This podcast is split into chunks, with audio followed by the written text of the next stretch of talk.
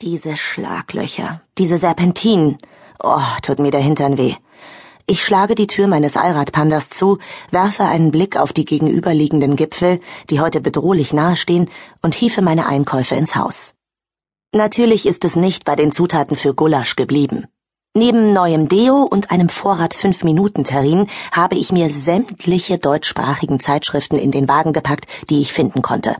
Hätte ich auch nicht gedacht, aber kaum ist man mal vier Tage ohne Telefon, Internet oder Fernseher auf einem Berg, fühlt man sich in einem Supermarkt wie eine Verdurstende, die in der Wüste Sahara tatsächlich auf die Punika-Oase gestoßen ist.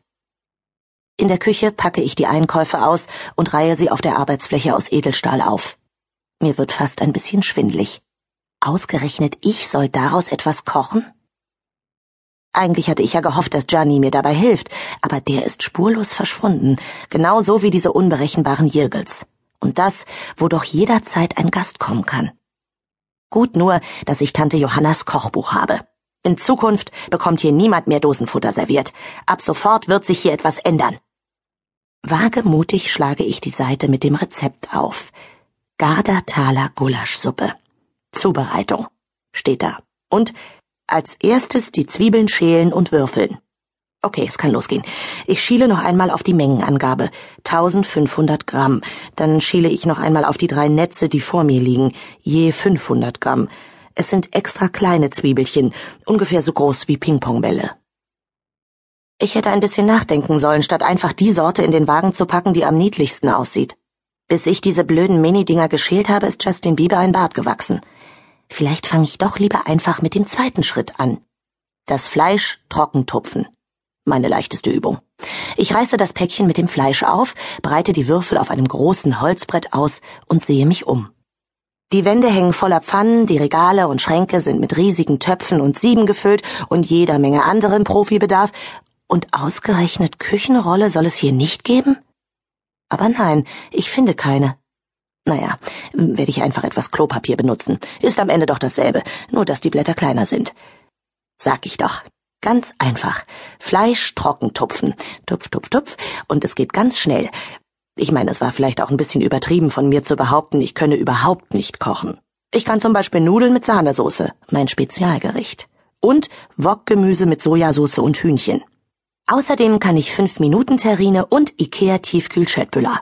Die kann ich sogar so gut, dass sie genau so schmecken wie im Ikea-Restaurant. Der Trick? Die Soße gibt's im Schwedenshop ebenfalls zu kaufen. Man muss das Pulver nur in Wasser einrühren, aufkochen lassen, Schuss Sahne dazu, umrühren, fertig. Oh, was ist das? Das Klopapier löst sich ja auf. Da passt man ein paar Minuten nicht auf und schon ist das ganze schöne Fleisch voller weißer Fetzen. Ich hätte ein OP-Besteck mit einpacken sollen, statt Nagelfeile und Wimpernzange. Es dauert fast eine halbe Stunde, bis ich die Papierschnipsel weitgehend abgefieselt habe. Deshalb beschließe ich, das Fleisch, das noch nicht Klopapier kontaminiert ist, eben einfach feucht zu lassen. Am Ende wird es in der Pfanne ja sowieso erhitzt, da verdunstet doch das ganze Wasser. Und wenn nicht, hinterher wird es ohnehin mit Rotwein abgelöscht. Das ist doch grad egal. So, was kommt als nächstes? Schmalz in einem gusseisernen Bräter erhitzen. Ich hole Tante Johannas Lieblingsschmortopf aus dem Regal und sehe mich in der Küche um.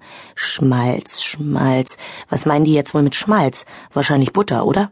Ich meine, das Wort gibt es doch. Butterschmalz ist vermutlich dasselbe. Eben. Manchmal muss ich meinem Vater schon recht geben. Die Fähigkeit zu logischem Denken ersetzt so manchen Studiengang. Als ich die Butter aus dem Kühlschrank hole, fällt mein Blick auf die drei Netze mit den Zwiebeln. Die hätte ich fast vergessen. Hm, aber naja, seien wir doch mal ehrlich, in Tante Johannas Gulasch hatten sich die Zwiebeln doch stets vollständig aufgelöst, so, dass man sie gar nicht mehr bemerkte. Und besonders stark danach geschmeckt hat die Suppe auch nicht, sondern eher würzig, nach viel Paprika. Ich werde die Zwiebeln einfach weglassen. Genau, das merkt gar niemand. Gulasch portionsweise kräftig anbraten, dabei wenden. Ich drehe das Gas auf und gebe ein Stück Butter in den Bräter. Sie schmilzt wie nichts. Schnell eine Portion Fleisch hinein. Wie das spritzt? Ich nehme einen Kochlöffel und versuche, das Fleisch zu wenden. Aber es beckt binnen Sekunden so kräftig an, dass ich es beim Versuch, es vom Boden des Bräters zu lösen, in Fetzen reiße. Mist. Wenn ich nicht aufpasse, verbrennt mir hier alles. Vielleicht tue ich einfach die nächste Portion rein, bevor alles schwarz wird, zum Abkühlen quasi.